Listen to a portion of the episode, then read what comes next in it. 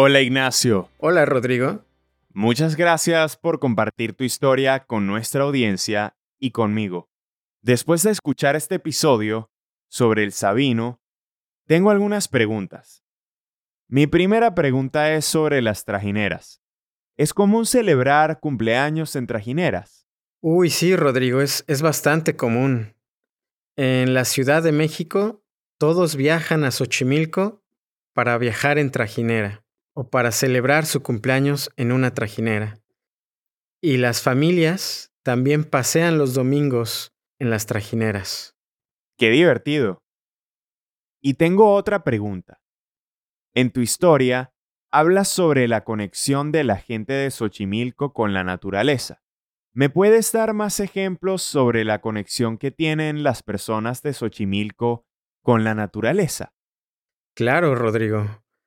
Pues te puedo platicar que todos hemos crecido viendo a nuestras abuelas cuidando a las plantas con mucho cariño y verlas emocionarse cuando una rosa florece.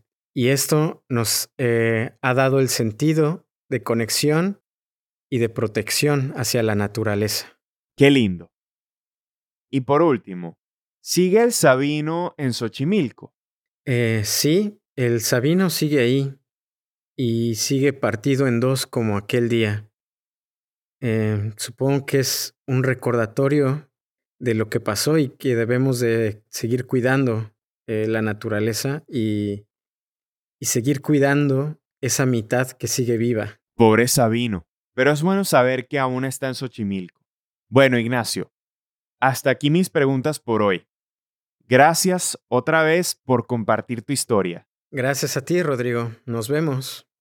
Hasta pronto.